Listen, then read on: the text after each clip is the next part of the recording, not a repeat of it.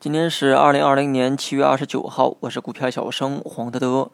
今天呢又走出了强于预期的走势，不知道是不是又出啥利好了？看到消息的人啊，可以在下方评论区分享一下。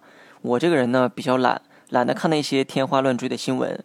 今天强势呢远超预期，甚至有突破的技术性动作。那么面对今天走势啊，我在微博中呢也给过一些建议。今天呢可以小仓位买点进去，博短期的一个冲高。当然了，这是典型的投机行为。投机呢并不可耻，只要概率上有优势啊，就可以做小仓位博个冲高，赚了就赚点零钱哈，赔了呢也无所谓。那么今天大涨啊，刚好是涨到了趋势线的位置，目前呢还不能断言是有效的突破，但至少 K 线表现得很积极，短期呢也有可能做出继续摸高的动作。如果你细心的去观察，你会发现啊，大盘近两天的走势啊，跟七月十六号非常相似。当时呢，也是一根大阴线暴跌，然后是十字星整理，最后呢大阳线反弹。当时反弹后向上又延续了一天半的时间，大盘最高呢是摸到了三三八一点的高度。那么这一次啊反弹，即便不预期那么高，至少可以预期一下还有继续摸高的动作。或许啊借着今天大涨继续摸高，或许呢稍做一两天的整理之后啊再摸高。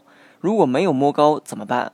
没有就没有呗，做什么不都得冒风险吗？重要的是风险冒得值不值，以及风险来临时能否承受得住。虽然说今天给了小仓位博冲高的一个建议，但整体仓位我还是建议五成仓为主。小仓位买的呢只是一个投机行为，短期内有没有结果，最终呢都需要恢复到原来的仓位。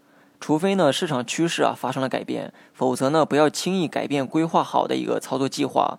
如果未来大盘呢走到了二十线以上，且二十线继续向上蔓延，那么届时呢可以考虑提高仓位，七八成仓甚至更高都可以。但目前呢只是在二十线周围游荡。